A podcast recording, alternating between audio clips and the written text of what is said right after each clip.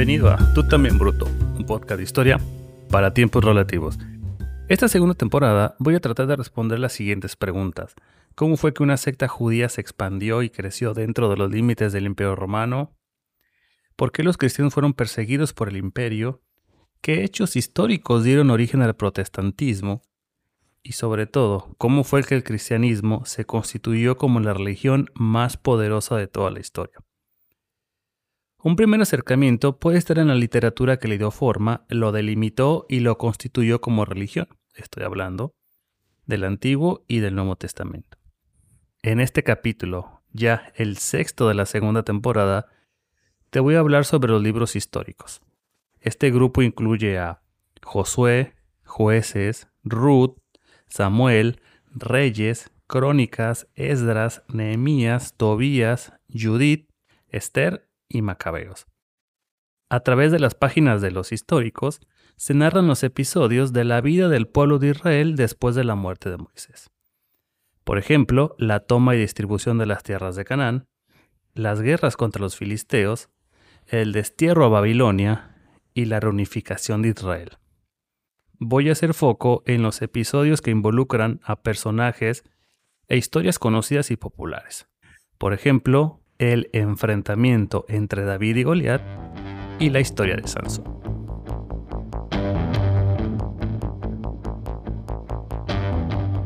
Treinta años después de la muerte de Moisés, Josué inició con los preparativos para ingresar a la tierra prometida.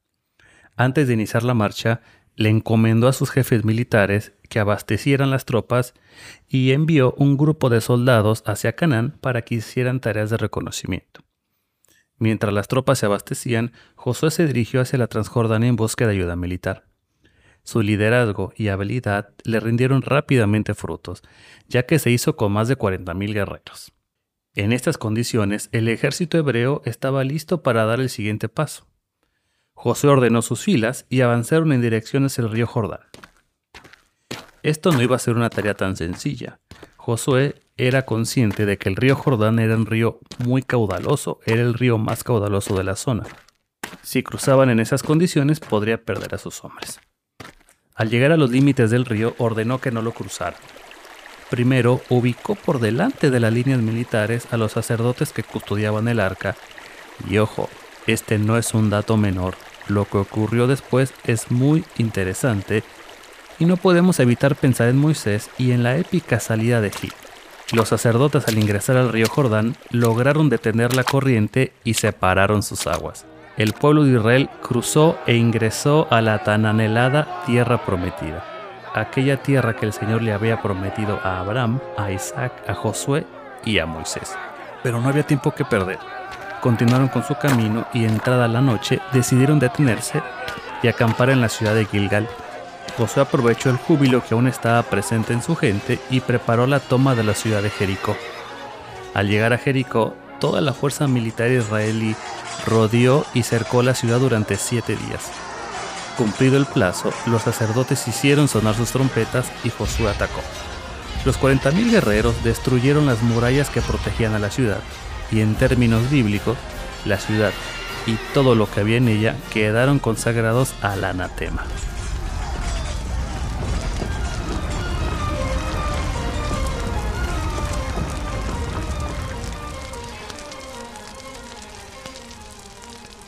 La suerte le sonreía a Josué.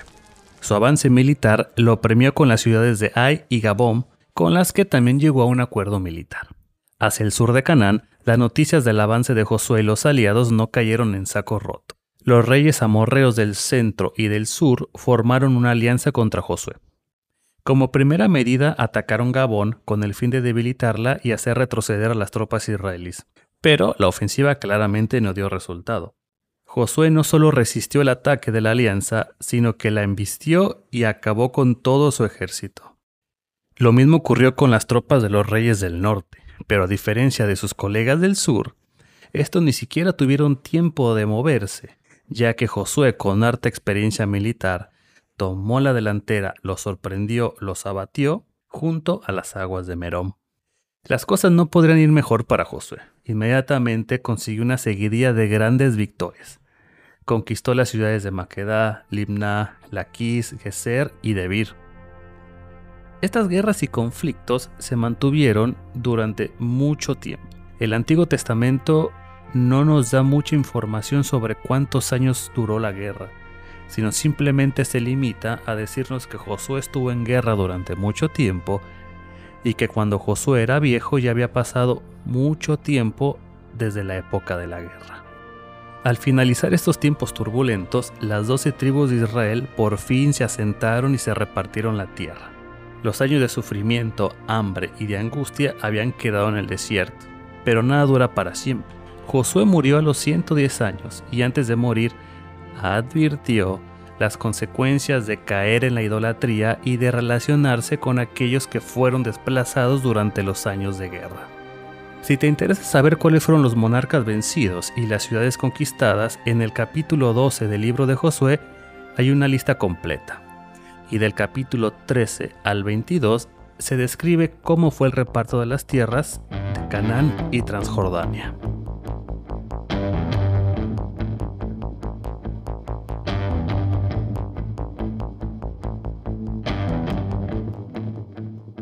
Uno podría suponer que después de transitar un camino tan largo y tan complicado, nuestros personajes vivirían felices por siempre en la tierra que tanto trabajo les había costado conseguir. Y en ese sentido, no es casualidad que el libro de Josué termine con una advertencia. Como hemos visto en libros anteriores del Antiguo Testamento, esto es algo muy común y nos prepara para lo que va a acontecer. Pasó el tiempo y con los años una nueva generación de hombres y mujeres se abría paso. A estas alturas Josué y las guerras eran solo un recuerdo lejano. Eran solo historias que los abuelos contaban por las noches, eran acontecimientos que pertenecían ya completamente al pasado. Esta nueva generación se entregó a la idolatría, al culto del dios babilónico Baal. Pero al contrario de lo que pasó en el Éxodo o en Números, el Señor respondió de manera distinta. No mandó la peste, no quemó sus campamentos, ni mucho menos los mandó al desierto por 40 años. Digamos que el Señor dejó que otros hicieran el trabajo sucio. Permitió que algunas naciones y pueblos que habían sido desplazados y conquistados por Josué en aquellos años de guerra regresaran y sometieran al pueblo de Israel. ¿Cómo lograron los israelitas resistir la ocupación de estos pueblos? Sin un líder militar como Moisés o Josué. Esta parte de la historia le pertenece a los jueces. Otniel, Eud, Débora, Gedeón, Jefté y sobre todo Sansón.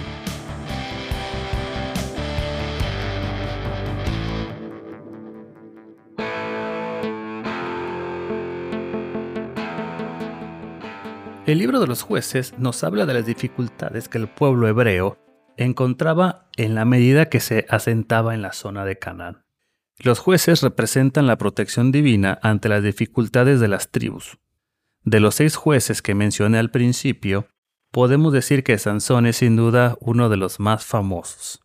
Sansón era un chico que pertenecía a la tribu de Dan y vivió durante la ocupación filistea.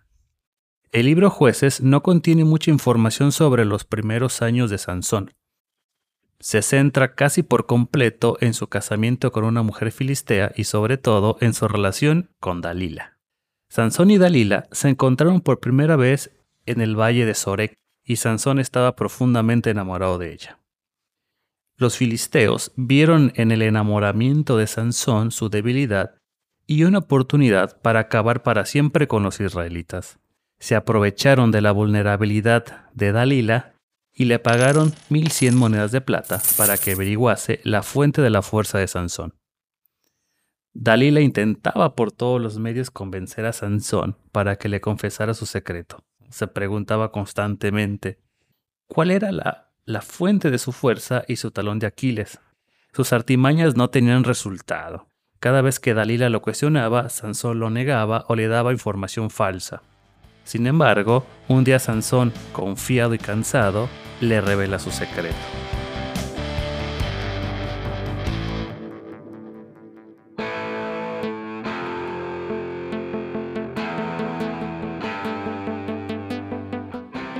Según jueces 16-17, Sansón le dice a Dalila, Nunca pasa una navaja por mi cabeza, puesto que soy nazareno de Dios desde el vientre de mi madre. Si se me rapara, mi fuerza se apartaría de mí, me debilitaría y sería como todos los hombres. Dalila no perdió tiempo e inmediatamente llamó a los filisteos.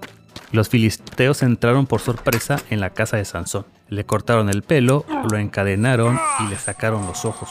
Inmediatamente Sansón es llevado hasta el palacio del rey.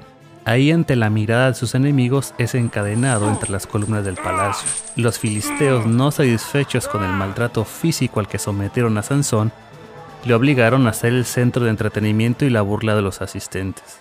Una noche, Sansón se despierta aturdido. Le ruega a Dios que por un minuto le devuelva su fuerza. Dios lo escucha. Sansón con su último aliento tiró con toda su fuerza. Las columnas centrales no pusieron resistencia a los esfuerzos de Sansón.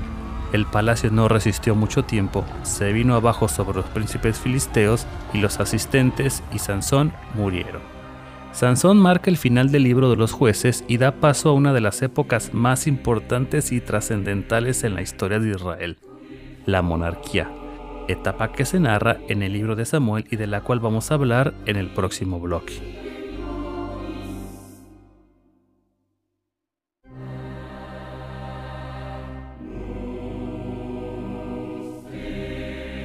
La monarquía hebrea fue la forma de gobierno con la cual los israelitas unificaron y centralizaron a todas las tribus de Israel que se encontraban dispersas por la región de Canaán. También fue la manera en que, que encontraron de hacer frente a los ataques y las presiones de sus enemigos.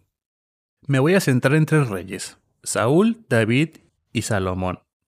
Seguramente conoces por lo menos por nombre alguno de estos tres.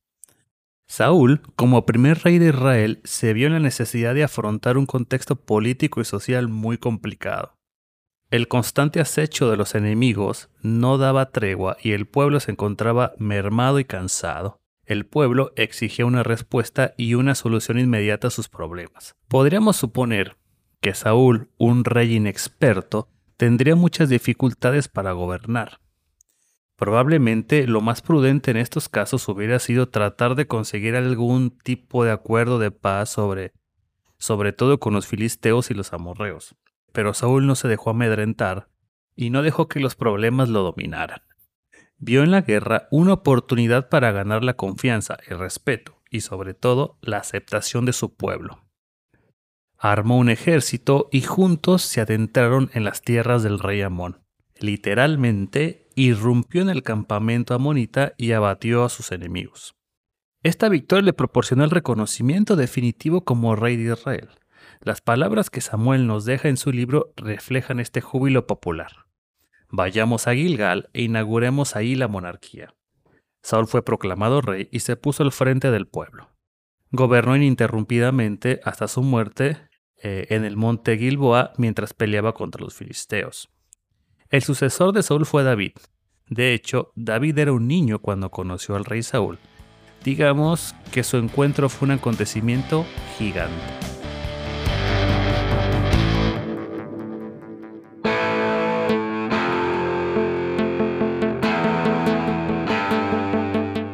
El pequeño David estaba al cuidado del rebaño de su padre cuando éste lo llama y lo envía hacia el campamento militar en el que estaban sus hermanos peleando contra los filisteos. Al llegar al campo de batalla, David se sorprende porque encuentra al ejército y a sus hermanos totalmente atemorizados ante la presencia de un guerrero llamado Goliat. David lo describe como un gigante que medía más de tres metros y que portaba una armadura imponente.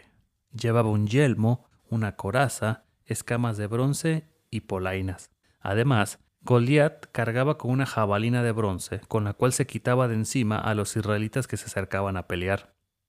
David no podía creer que sus hermanos mantuvieran una actitud impasible e insensible ante los insultos de Goliat. Pero David se empodera, y no fue indiferente a estas ofensas. Se dirige hacia el rey Saúl y le promete que va a terminar con la vida de Goliat. Claramente, el rey Saúl soltó una ligera sonrisa. Estaba muy convencido de que un chiquillo tuviera la fuerza y las habilidades para hacerle frente a un oponente con las características de Goliat pero ante la impasividad de sus soldados autorizó que David saliera al frente y se batiera a duelo con el gigante.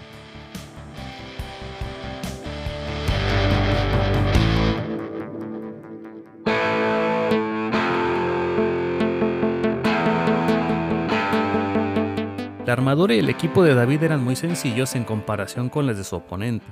David salió solamente con un bastón, algunas piedras, un morral y una onda en la mano. Al llegar hacia donde estaba Goliat, David sacó una piedra del morral y la colocó en su honda.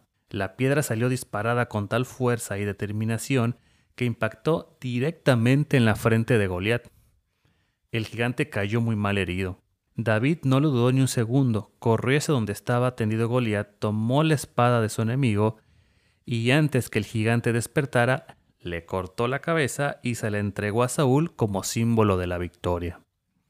Al morir Saúl, David fue ungido como rey de Judá y posteriormente como rey de todos los israelitas. Al ser coronado pronunció las siguientes palabras. Ha muerto Saúl, vuestro rey, pero la casa de Judá me ha ungido a mí como rey suyo. Con la muerte de Saúl y la unción de David finaliza el libro de Samuel. El siguiente libro, Reyes, da paso a la etapa final de la monarquía hebrea en manos del rey Salomón.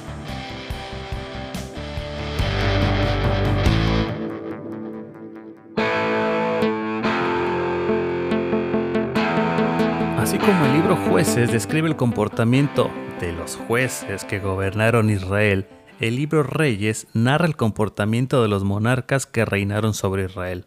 Para hablar un poco sobre este libro me voy a detener en el rey Salomón. Una de las características por las que Salomón fue tan conocido fue su sabiduría. Creo que la mayoría de nosotros conocemos el pasaje en el que dos mujeres piden ayuda al rey para saldar una discusión sobre la maternidad de un bebé. Dos mujeres llegan ante el rey Salomón asegurando ser las madres de un niño. Salomón las escucha atentamente y pide su espada. Ordena a sus ayudantes partir al bebé por la mitad y que cada mujer recibiera su parte. Una de las mujeres aceptó el trato. La otra le suplicó al rey que no lo hiciera, reconocía a la otra mujer como madre del niño. De esta manera Salomón supo que la mujer que no aceptó el trato era la verdadera madre.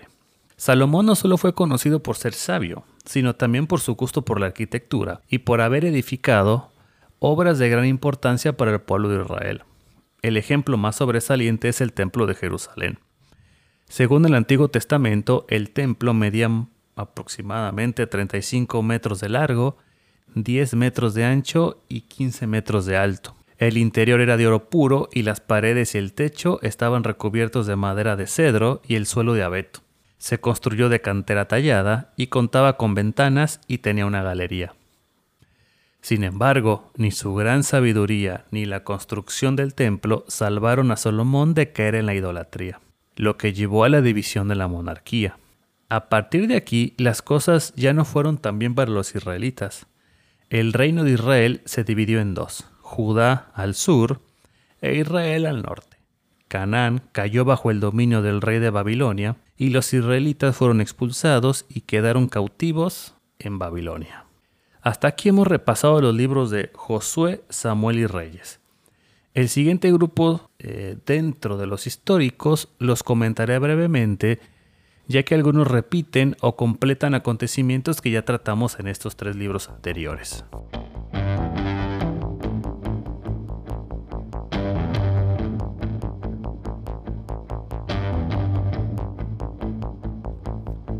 El libro de Ruth es una novela que introduce el linaje del cual desciende el rey David.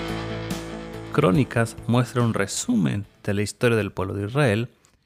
Esdras y Nehemías se ocupan solo de los acontecimientos más sobresalientes en la reconstrucción religiosa y civil de Judá durante el imperio persa.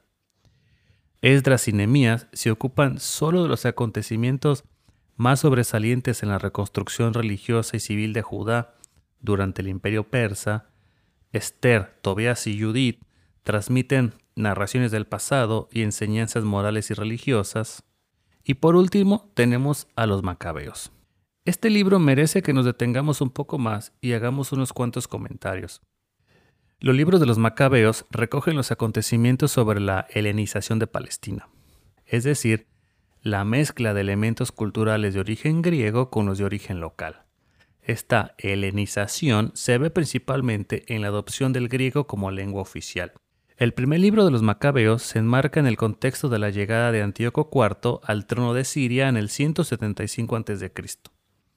Algunos acontecimientos importantes que recoge este libro son la helenización de Jerusalén y la abolición de las costumbres judías, la rebelión armada de Matatías, la etapa de Judas Macabeo y la etapa de Jonathan. El libro finaliza con la, con la época de Simón y la independencia política de Judá. Me voy a permitir caer en una redundancia. El segundo libro de los Macabeos no es una segunda parte de la historia de la helenización de Israel, sino una forma más detallada del primer libro, específicamente con respecto a la actividad de Judas Macabeo. Con el libro de los Macabeos terminamos los históricos. El último grupo de libros que conforman el Antiguo Testamento son los sapienciales y los proféticos, pero de esto te hablaré en el siguiente episodio.